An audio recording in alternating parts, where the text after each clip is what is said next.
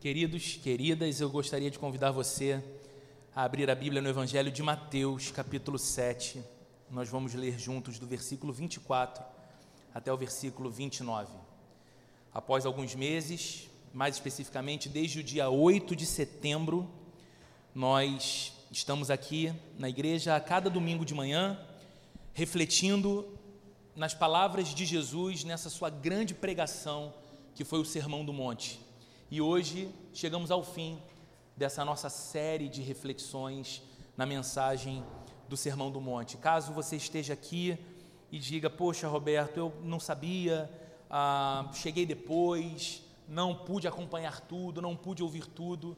Graças a Deus a tecnologia pode beneficiar a gente bastante e nós temos ah, um perfil no Spotify, um podcast, na verdade, da Igreja Plena Rio no Spotify e também no SoundCloud. São duas plataformas digitais de música, de áudio, e você pode acompanhar, se desejar, todas as mensagens anteriores e, na verdade, todas as outras séries anteriores de mensagens que nós tivemos aqui aos domingos. Óbvio que participar ou assistir ou escutar a mensagem posteriormente ou em casa nunca substitui a beleza, a graça, o poder, a relevância desse encontro aqui.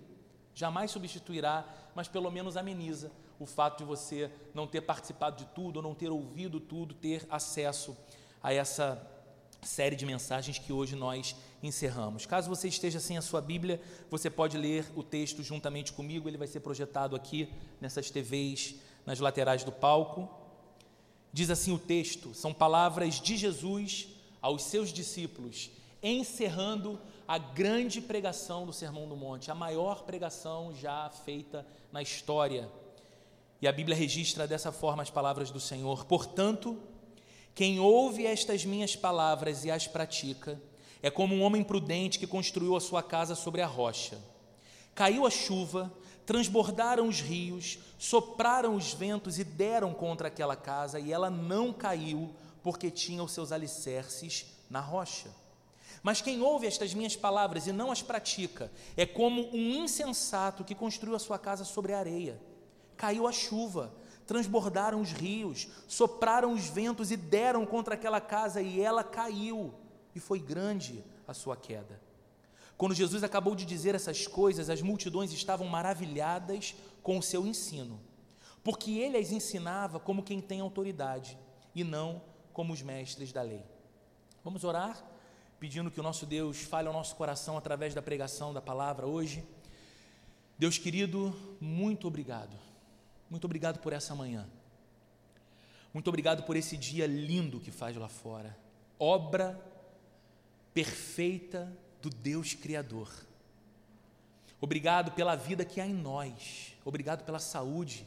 Obrigado pela disposição que tivemos de estar aqui nessa manhã, reunidos com os nossos amigos, com os nossos irmãos, com os nossos familiares, diante de Ti. Cantamos e fez tanto sentido tudo que nós cantamos. Como é bom viver a realidade de pertencer ao Teu povo. E agora, Senhor querido, nós te pedimos, como um só povo, que o Senhor nos fale ao coração através da Bíblia. O Senhor sabe que eu sou imperfeito e incapaz por mais que estude, por mais que me prepare, por mais que traga comigo as minhas anotações, o Senhor sabe que se eu depender exclusivamente de mim, este povo sairá deste lugar, nesta manhã, faminto e sedento. Mas se o Senhor falar ao nosso coração, se o Senhor se mover através de cada palavra, fazendo com que o Teu Espírito Santo nos comunique as eternas verdades ao coração, sairemos daqui não apenas alimentados e descedentados, sairemos daqui encorajados para uma vida vibrante ao lado de Jesus. Eu te peço então que seja assim, uma manhã de renovação para o nosso coração, que seja uma manhã de esperança, que seja uma manhã de decisões sábias que seja uma manhã de salvação. Cuida dos nossos filhos e filhas aqui no segundo andar, que também recebam porção do céu e sejam preparados por Ti, Deus, para tornarem-se uma geração ainda mais vibrante, ainda mais consistente na fé e ainda mais transformadora da realidade e das circunstâncias de um mundo que carece tanto da intervenção divina. Em nome de Jesus. Amém e amém. Queridos, há pouco mais de 15 anos eu me vi envolvido num projeto de construção da minha casa. A casa onde eu morei com minha esposa, tive meus filhos e, na verdade, casa onde vivi, em Niterói, até o ano passado, quando me mudei aqui para o Recreio dos Bandeirantes. E me lembro muito bem, meu pai está aqui de testemunha, foi quem tocou todo o projeto da obra, construtor que sempre foi. Eu me lembro que, em virtude do terreno da nossa casa ser um terreno em declive, o nosso projeto era construir primeiro uma laje bem firme, que desse a possibilidade de que essa casa fosse construída no nível da rua. E, se você tem alguma noção de construção, sabe que um terreno em declive ou em aclive aumenta muito o custo da parte de fundação da obra, porque você precisa de uma estrutura consistente para que depois uma casa seja erguida. E eu me lembro que apenas na fundação, apenas com os alicerces, nós gastamos naquela época uma, uma quantia significativa de dinheiro e um tempo grande, até porque geralmente o tempo despendido numa obra tem a ver com a quantidade de recurso que você tem. Então durou muito tempo. E quando a gente finalizou aquele processo e de fato tinha ali naquele terreno agora uma grande laje, a gente parou por um bom tempo porque precisava respirar, juntar mais recursos para que então levantássemos a casa. A casa mesmo durou cerca de sete, oito meses a construção. Só a parte da fundação e laje, mais de um ano. Mas a gente sabia que isso era importante para toda a construção que viria depois. Porque isso daria segurança ou nos transmitiria segurança de que aquela seria uma casa firme, uma casa estável. Mas eu lembro do incômodo que eu sentia com aquilo que eu chamava de obra invisível, ou às vezes com um pouco mais de raiva, de dinheiro enterrado, porque eu sabia quanto a gente já tinha despendido, mas se alguém chegasse ali, só via colunas e uma laje, não tinha muita coisa. Você chegava lá empolgado, algum amigo perguntava como é que está a obra, e você falava, vamos lá ver. E a pessoa chegava, tinha uma laje. E então a pessoa dizia, poxa, é isso, né? Legal mas era importante, era necessário. Por que, que eu falo sobre isso? Porque durante toda a sua mensagem no Sermão do Monte, Jesus lançou os fundamentos, os alicerces do reino de Deus diante dos seus discípulos. Jesus expôs aos seus discípulos quais eram as bases desse reino que ele veio inaugurar entre os homens e convidava homens e mulheres, seus discípulos, para pertencerem, para participarem desse reino. De modo que os discípulos de Jesus não estavam, nunca estiveram, simplesmente diante de um discurso ideológico de um grande líder, nem jamais estiveram diante de um grande mestre que lhes apresentava um tratado teológico consistente acerca de Deus. Não. Embora esse sermão, o Sermão do Monte, aplicado à vida pessoal, venha causando uma verdadeira revolução no mundo há mais de dois mil anos, porque homens e mulheres que dão ouvidos a essas palavras e aplicam ao seu viver essas palavras, tornam-se pessoas diferentes, que fazem a diferença em seus contextos. É por isso que há mais de dois mil anos, por onde o cristianismo passou, ele levou progresso, saúde, educação, misericórdia. É por isso que as maiores universidades do mundo, até o dia de hoje, foram iniciadas por cristãos, por igrejas. É por isso que grandes hospitais no mundo foram iniciados por missionários cristãos que queriam promover o bem em lugares de vulnerabilidade onde haviam chegado com a missão de proclamar o amor de Jesus. É por isso que, por eras, o cristianismo tem constituído asilos, orfanatos em várias partes do mundo, porque a fé cristã causa uma revolução interior que transborda para o exterior. É bem verdade também que a mensagem do Sermão do Monte tem sido objeto de estudos, pesquisas e de profunda produção teológica há dois mil anos. Mas O interesse de Jesus nunca foi o de apenas deixar um legado intelectual ou religioso para os seus discípulos ou para o mundo. Não. O interesse de Jesus sempre foi pela vida. O assunto de Jesus é vida. O interesse de Jesus era a vida daqueles discípulos que ouviam o seu sermão. Ele falava com verdade e ele falava com amor, e tudo tinha a ver com a vida daquela gente. O interesse de Jesus também é com a vida de cada um de nós, que hoje refletimos nas palavras dele. Hoje consideramos a mensagem do Sermão do Monte, escutamos e trazemos para o coração. Então, isso é uma coisa muito importante a critério de introdução do que eu tenho para dizer nessa manhã. Porque, ouvindo as palavras de Jesus, abrindo a Bíblia, você não está diante de um manual dogmático e religioso para o qual você pode se voltar para fazer especulação e buscar apenas conhecimento. Você adquire muito conhecimento, muita informação sobre fé, sobre Deus, se aproximando da Bíblia. Mas isso aqui é um testemunho de amor que faz a vida ser nova. Esse sempre foi o interesse de Jesus. Cada palavra que saiu daquele, daquela boca do nosso Salvador tinha o objetivo de transmitir vida, produzir vida, transformar a realidade de vida dos seus discípulos. E Jesus foi um exímio contador de histórias. Jesus foi um pregador brilhante que tinha a capacidade de transformar ouvidos em olhos Todo grande comunicador faz isso. Todo grande comunicador se vale do seu único recurso, que é a oratória, e permite que seus ouvintes vejam as coisas que ele fala. A cena vem, a compreensão chega, a luz acende, e Jesus fazia isso.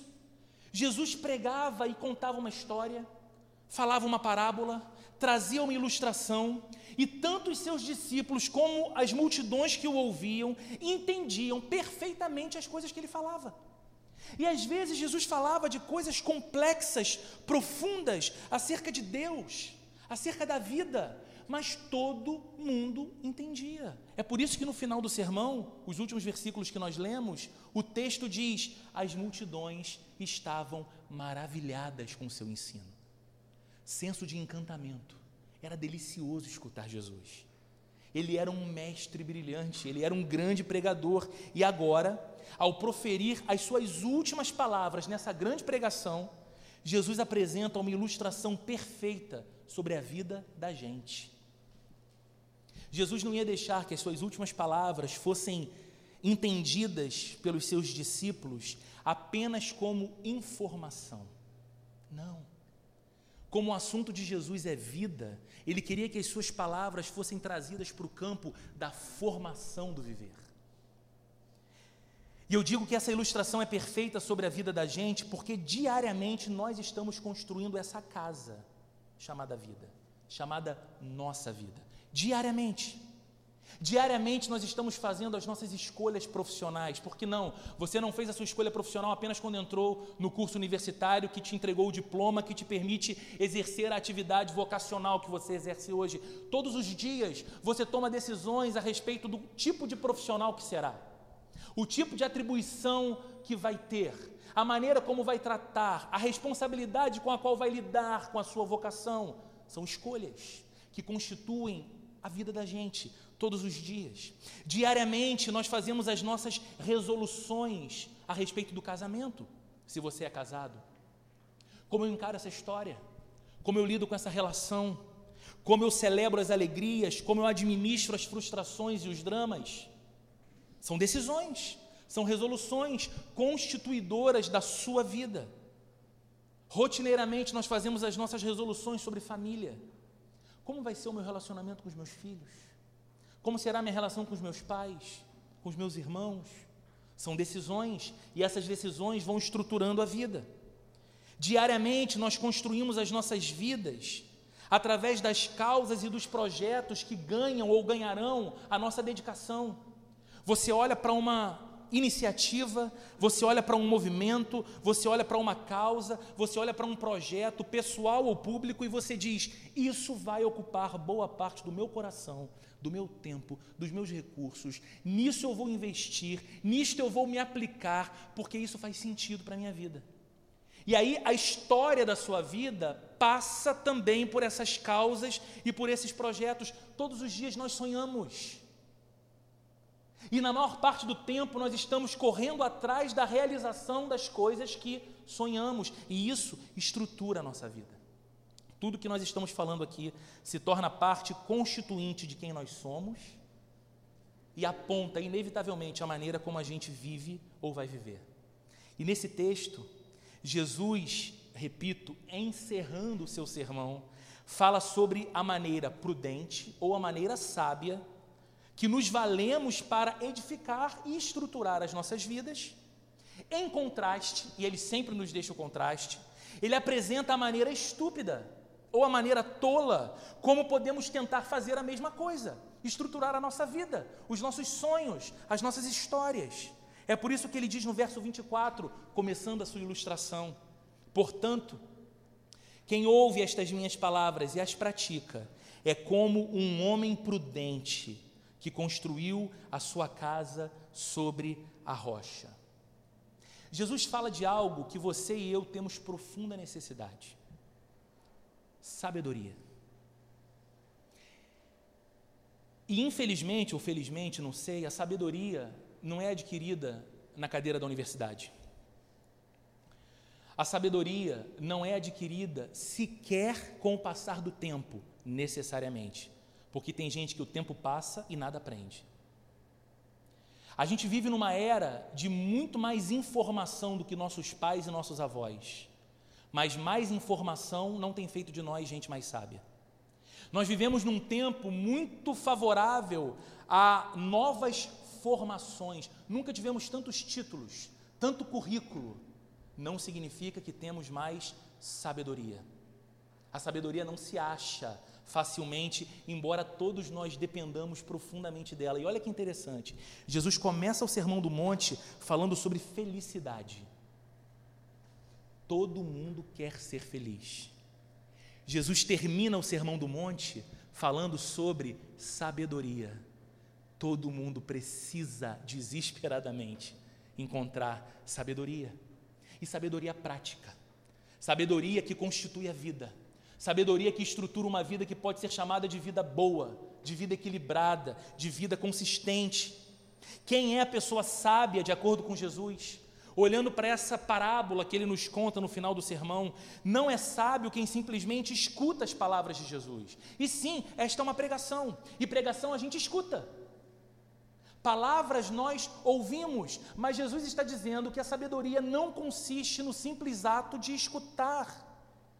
A sabedoria que tem o poder de estruturar a vida de alguém nasce do movimento de ouvir as palavras de Jesus e colocá-las em prática na própria vida. Jesus está dizendo: quem ouve e pratica, quem ouve e traz do campo do intelecto para o campo dos afetos, pratica, estrutura a vida sobre essas palavras, é então alguém sábio. A questão essencial não é se ouvimos a pregação de Jesus com atenção, porque podemos ouvir atentamente.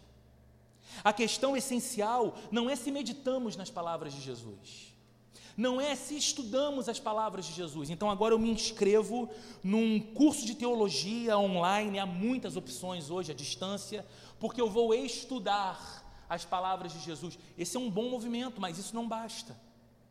A questão essencial não é se escutamos a pregação de Jesus com atenção, se meditamos em Suas palavras, se estudamos as Suas palavras, se memorizamos as Suas palavras, até empanturrar a nossa mente com o cristianismo.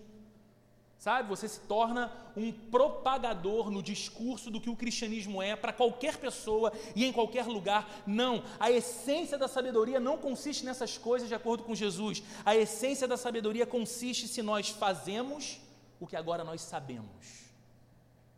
Porque a informação nos traz conhecimento. Conhecimento vira saber. E Jesus dedicou boa parte ou a maior parte do seu sermão dizendo aos seus discípulos e a nós hoje que lemos o texto coisas que agora sabemos sobre Deus e sobre a vida com Deus. Jesus é o Rei, ele veio estabelecer o seu reino entre os homens, ele veio trazer vida onde a vida não existe. Ele veio trazer discernimento onde o discernimento não existe. Ele veio falar de uma realidade de amor, de graça, de perdão, de misericórdia. Ele veio falar sobre a possibilidade de acessarmos a Deus e vivermos uma vida que é plena por dentro, porque estamos conectados a Deus. Então ele disse que a conexão com Deus se dá através de um instrumento chamado oração. Então Jesus disse muitas coisas, nós ouvimos muitas coisas e a pergunta é: o que faremos com o que ouvimos? O que faremos com o que hoje sabemos? Vai ficar aqui, no campo das informações, que nos serve para o discurso, ou vai virar afeto? Vai ser base estruturante da vida, vai se tornar prática. Porque olha o exemplo que ele conta no verso 25, a respeito do homem prudente que construiu a sua casa sobre a rocha. Ele diz: caiu a chuva, transbordaram os rios, sopraram os ventos e deram contra aquela casa e ela não caiu. E ela não caiu porque tinha os seus alicerces na rocha. Por que é importante ter um fundamento firme para a vida?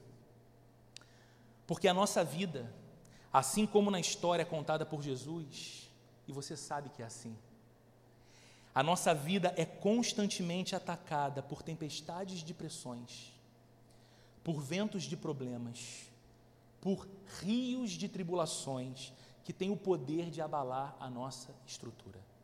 Tem ou não tem, gente? Como é que são os problemas da nossa vida? Parece videogame. Videogame você começa na fase 1. E você chega no chefão da fase 1.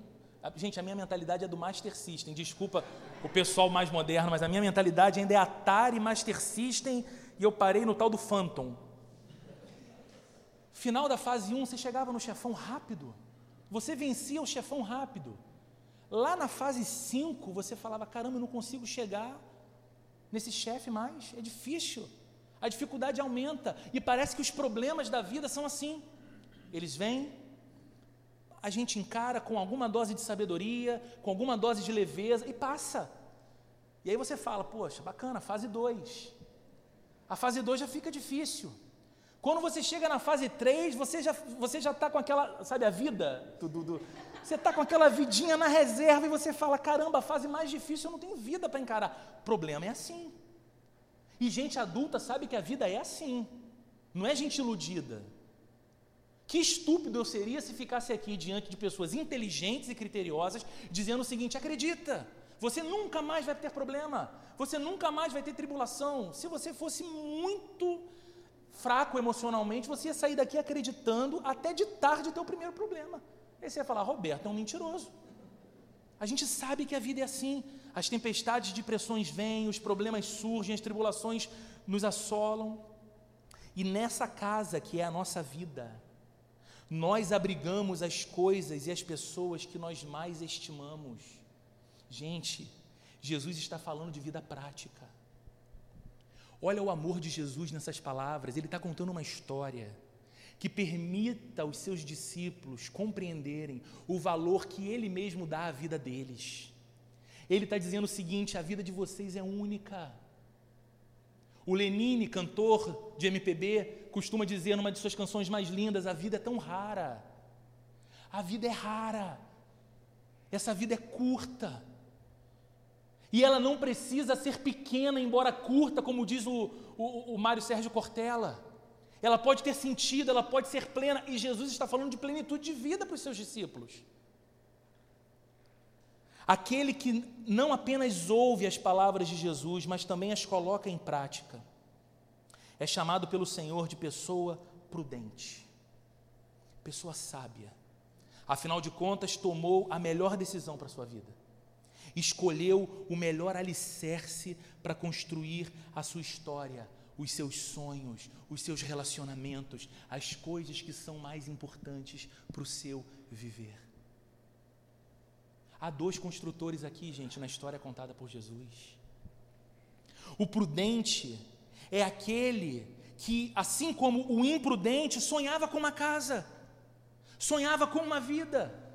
Ele só parou para pensar no seguinte: eu não posso colocar os meus principais recursos e as pessoas que eu mais amo debaixo de um teto vulnerável. Eu vou gastar mais tempo e eu vou gastar mais dinheiro até encontrar o leito rochoso para que essa casa seja firme. E Jesus diz: quem ouve as minhas palavras e as pratica é este construtor. Que quando visitado pelas tempestades do viver, e elas sempre vêm, permanece de pé não sucumbe, não conhece a ruína. Essa é uma esperança gloriosa que apenas os discípulos de Jesus possuem. Porque as pressões, as tribulações e as tempestades têm o poder de nos destruir. E nós só não somos abatidos e destruídos de vez se a nossa vida estiver alicerçada em Jesus Cristo. Olha o que ele diz no verso 26, o contraste. Mas quem ouve estas minhas palavras e não as pratica é como um insensato.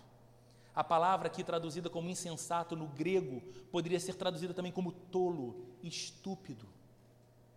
Quem ouve estas minhas palavras e não as pratica é como um insensato que construiu a sua casa sobre a areia. Ele sonhava com uma casa. Ele já imaginava a qualidade da janela, o tipo do piso, louças e metais refinados, lustres maravilhosos. E ele pensou: talvez eu consiga economizar tempo e dinheiro. Eu vou construir sobre a areia mesmo. Jesus sabe que damos valor para as nossas vidas, para os nossos sonhos e para os nossos projetos. É por isso que ele disse aos seus discípulos e diz a cada um de nós hoje: que quando construímos os nossos sonhos mais preciosos, com os nossos recursos mais preciosos, num solo instável, movediço, inconstante, nós somos tolos. Porque colocamos as coisas que nos são mais caras sob o risco da ruína. É o que ele diz no verso 27. Caiu a chuva, transbordaram os rios, sopraram os ventos e deram contra aquela casa, e ela, diferente da outra, caiu, e foi grande a sua queda. Você consegue observar o que Jesus está dizendo aqui? As mesmas pressões, as mesmas crises e os mesmos desafios atingem os dois construtores. Tanto o sábio quanto o tolo vivem vidas reais. Sabe o que me encanta em Jesus? Sabe o que enche meu coração de ânimo durante a semana, lendo a Bíblia, preparando essa mensagem e todas as outras mensagens? É saber que Jesus não lida com santos de madeira e gesso.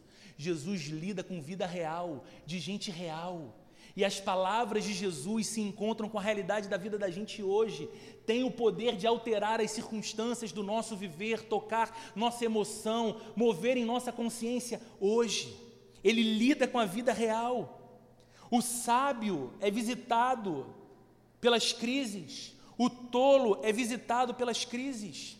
Todos nós sabemos que a vida real é marcada por complexidade e dificuldades que nos assolam, mas Jesus está dizendo que apenas o sábio, que decidiu não apenas escutar e conhecer a sua, a sua mensagem, mas que buscou vivê-la ao máximo, pode no fim permanecer de pé, uma vez que ele está edificado sobre uma base firme, uma rocha. Roberto, como é que é isso? Como uma pessoa pode construir a sua vida na areia? O que é essa areia que Jesus fala? Isso é mais comum do que a gente pensa. Muita gente estrutura sua vida sobre uma coisa chamada dinheiro. E aí a pessoa pensa o seguinte: o dinheiro é tudo que eu preciso. Se eu tiver dinheiro, eu vou ter segurança, saúde, relacionamentos saudáveis, admiradores, conforto. E a pessoa estrutura a sua vida sobre um fundamento chamado dinheiro. Então ela se esforça para ganhar todo o dinheiro que precisa, e o ser humano esforçado alcança coisas incríveis, às vezes ele conquista mesmo aquilo tudo. Só que o fundamento de sua vida é dinheiro, e o problema é que dinheiro pode ser perdido, dinheiro pode nos ser tomado.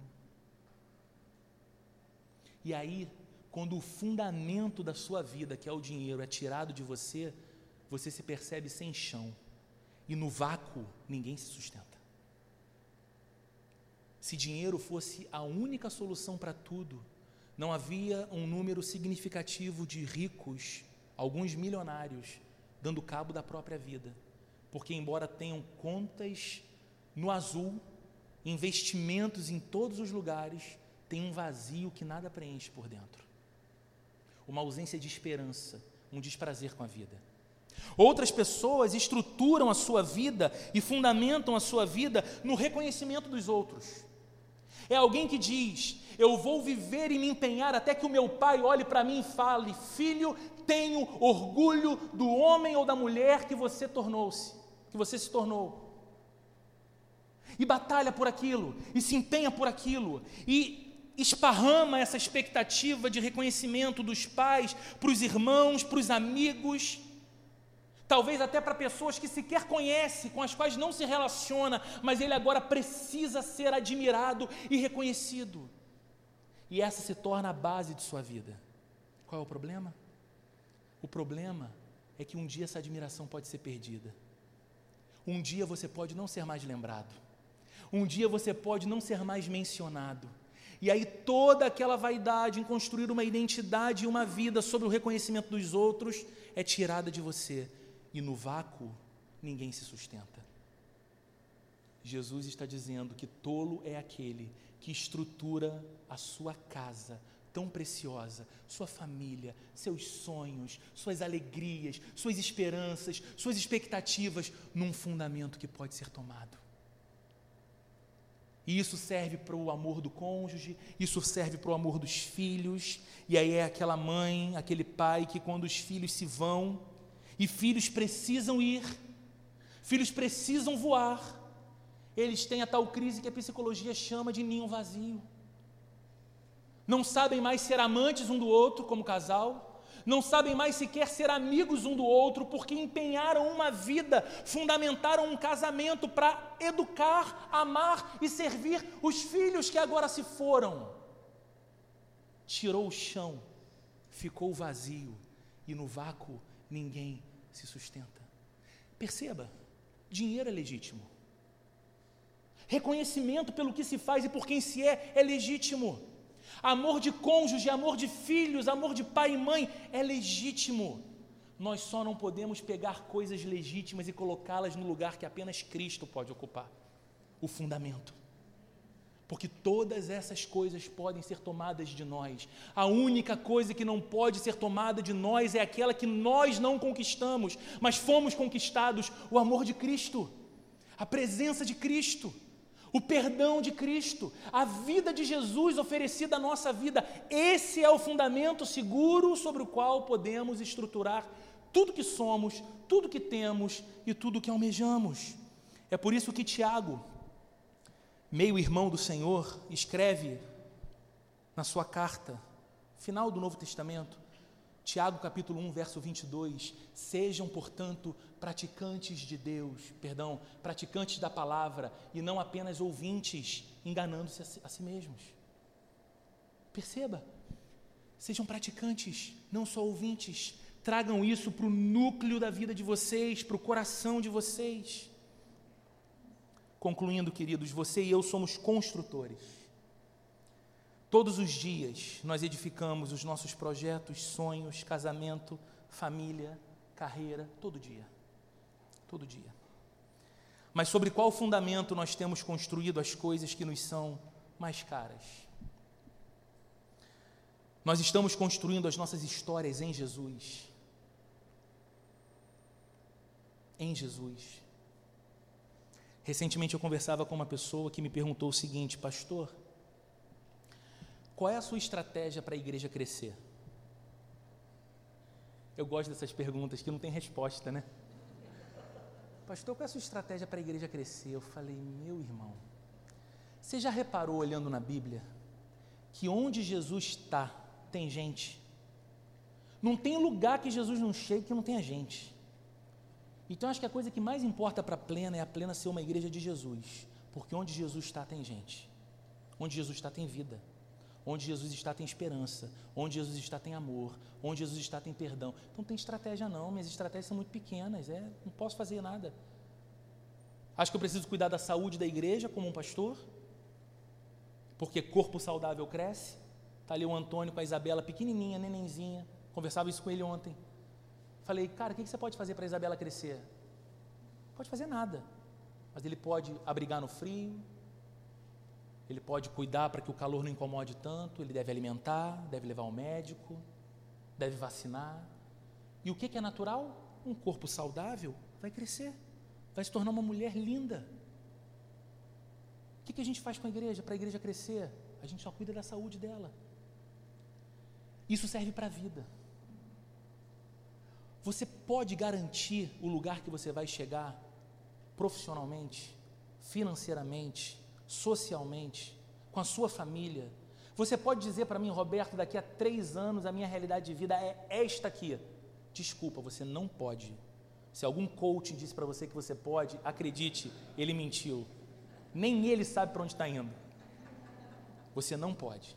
Agora, você pode cuidar da saúde da sua vida, física, emocional, espiritual e um corpo saudável cresce. Uma vida conectada à fonte de toda a vida que é Jesus floresce, é abundante, é feliz, é plena, irradia felicidade, irradia vida. Nós estamos construindo as nossas histórias em Jesus, nós estamos construindo os nossos casamentos em Jesus. Existe em nosso coração o desejo sincero de não pensar e viver casamento como o senso comum dominante pensa e vive casamento. E continuamente voltamos os nossos corações para o que Jesus nos fala sobre quem é um marido, quem é uma esposa, como é a vida no lar, como pode ser exultante, cheia de esperança, cheia de leveza, uma vida e a vida de um casal que tem em Jesus o fundamento de sua história. Estamos construindo o nosso casamento em Jesus ou em conceitos vazios? Estamos construindo a nossa paternidade ou a nossa maternidade em Jesus?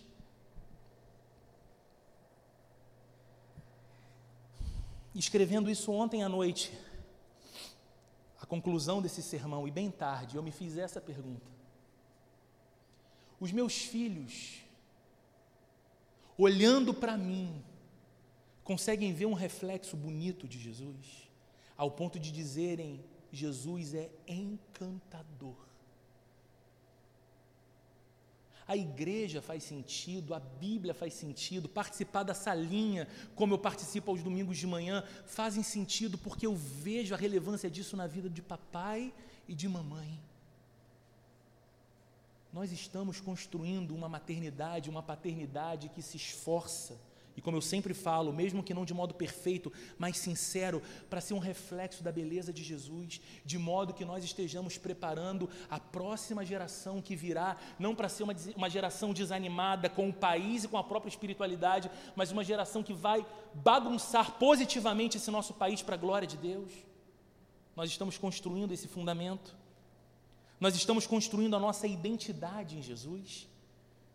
Ou a nossa identidade tem a ver com a nossa formação profissional, a nossa posição na empresa, o nosso título acadêmico, o dinheiro que nós temos, o sobrenome que nós carregamos.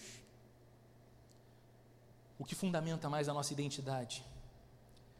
Muito mais importante do que a escolha da profissão, a escolha de um companheiro para dividir a vida, a quantidade dos filhos que teremos, muito mais importante do que essas escolhas é a escolha pela própria vida a decisão consciente de uma vida plena. Uma vida que desconsidera na prática as palavras de Jesus é uma vida em contagem regressiva para ruir, aqui e por toda a eternidade. Essa é a solenidade do que Jesus fala. E aí está o amor de Jesus em se preocupar em falar estas coisas a você e a mim. A questão não é mais sobre qual fundamento edificamos as nossas vidas até aqui. Sabe por quê? Você não pode mudar o que passou. Você não consegue. Você talvez desse ponto hoje olhe para trás e diga: Meu Deus, quanta tolice, quanto tempo despendido estruturando a minha vida em coisas movediças que me foram tomadas que chacoalharam e quando chacoalharam, racharam tudo. A estrutura veio para o chão. O primeiro vento forte derrubou. Não adianta hoje olhar para trás em profundo lamento e desamparo, até porque uma vida com Cristo é uma vida de esperança. Não importa qual foi o seu alicerce até o dia de hoje, a grande questão é sobre qual alicerce vamos construir a partir de agora, 8 de dezembro de 2019. Pode ser um marco na vida de todos nós, olharmos para Cristo e para a palavra de Cristo e falar: Senhor, não farei das tuas palavras apenas conhecimento e informação que me serve para o discurso, mas farei das tuas palavras a rocha firme que estrutura a minha vida. O meu casamento, o meu trabalho, a minha identidade, o meu relacionamento com os meus amigos, tudo firmado em Jesus. Meu amigo querido, minha amiga querida, não há decisão mais urgente, nem mais importante que você pode fazer com a sua vida nem mais importante que você pode fazer com a sua vida. Estruturar o seu viver sobre o único fundamento que não pode ser arrancado de você. A Bíblia diz que o amor de Deus por nós é inalterável. Não há nada que possa nos separar do amor de Deus que está em Cristo Jesus. É o que Paulo escreve em sua carta aos Romanos nem principados, nem potestades, nem altura, nem profundidade, nem anjo, nem demônio, nem morte, nem vida, diz Paulo. Nada pode nos arrancar do amor de Deus que está em Cristo Jesus. Então, se esse amor é firme como a rocha, eu posso construir a minha vida sobre esse amor. Que você saia daqui nessa manhã desejando isso, sabe? Orando por isso, falando, Deus, sei nem por que, que eu fui naquele lugar, mas eu sei que o Senhor que me levou ali. E talvez eu possa ter estado no ponto de decisão da grande transição da história da minha vida. Se você que caminha com Cristo há tanto tempo, que conhece as palavras de Jesus há tanto tempo, a sua dificuldade não é informação, a sua dificuldade é vida. Que você tome a decisão hoje consciente de falar, Jesus, não só palavras, mas vida. Não vou te colocar no campo da religião apenas, eu vou te colocar no centro quando você entra nesse lugar ou quando sai desse lugar, tem uma faixa ali, não é só decoração aquilo para a gente, aquilo é uma base dessa igreja. Está escrito ali, uma igreja centrada em Jesus. Porque Jesus tem que ser o centro da igreja, Jesus tem que ser o centro da vida, o centro do coração. Saia daqui com essa decisão tomada. E caso você tenha vindo aqui, está entre nós, ou tenha estado entre nós, ouve isso, mas percebe, esse passo não foi o meu passo eu ainda não tomei essa iniciativa consciente de estruturar toda a vida e tudo que eu tenho e serei pela frente em Cristo somente. Faça isso. Tome essa decisão para o teu próprio bem. Você vê como isso é transformador, como isso é maravilhoso. Amém? Vamos orar? Você pode ficar de pé. Vamos agradecer a Deus por esse domingo, agradecer a Deus pela mensagem, agradecer a Deus pelo culto. Senhor amado, Obrigado pela Bíblia. Obrigado, Deus amado, porque nós não temos constrangimento com a Bíblia, nós temos orgulho dela. Obrigado, Senhor amado, porque nós podemos abrir os nossos lábios e dizer e reafirmar aquilo que a tua palavra eterna nos diz, porque ali está o fundamento firme da nossa vida. Não há no mundo verdade que combata a tua verdade, Senhor. Não há no mundo fundamento firme o suficiente que nos permita viver em segurança, não isentos das tempestades, das crises, dos rios transbordantes de tribulações, mas apesar destes, firmes, porque a nossa vida está estruturada em Ti, no Teu amor, na Tua palavra, na Tua verdade. Deus, nós te louvamos por Jesus Cristo o nosso Rei, o nosso Salvador, o nosso Senhor, o nosso alicerce e fundamento. Eu oro nessa manhã pelos meus irmãos e minhas irmãs que chegando até aqui, chegando até o final dessa série de reflexões no Sermão do Monte, olham para a própria vida e talvez desanimados, pensem nos, nos momentos tolos sobre os quais edificaram em alicerces inseguros, movediços, Deus amado, que eles olhem menos para trás e mais para frente, carregados pela decisão de estruturarem a vida inteira no Senhor a partir desse ponto.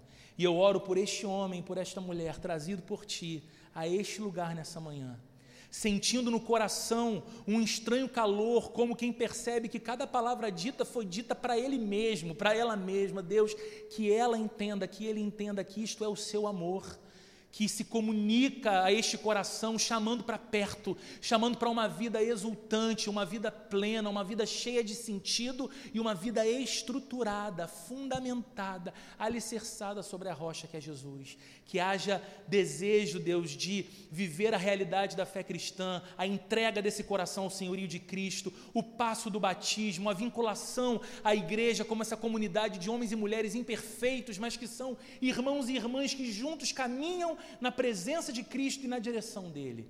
E que o Senhor nos conceda não apenas um restante de domingo maravilhoso, mas uma semana muito abençoada, com muitas vitórias, com muitas alegrias, com muita paz na nossa casa, no nosso coração, no nosso trabalho, e que no próximo domingo estejamos todos aqui ainda mais alegres ainda mais motivados para viver tudo aquilo que o Senhor tem reservado a cada um de nós. Em nome de Jesus, que o amor de Deus a graça de nosso Senhor e Salvador Jesus Cristo e a comunhão e a consolação do Espírito Santo esteja presente na vida e no coração de cada um de vocês, meus irmãos e minhas irmãs, em nome de Jesus. Amém e amém.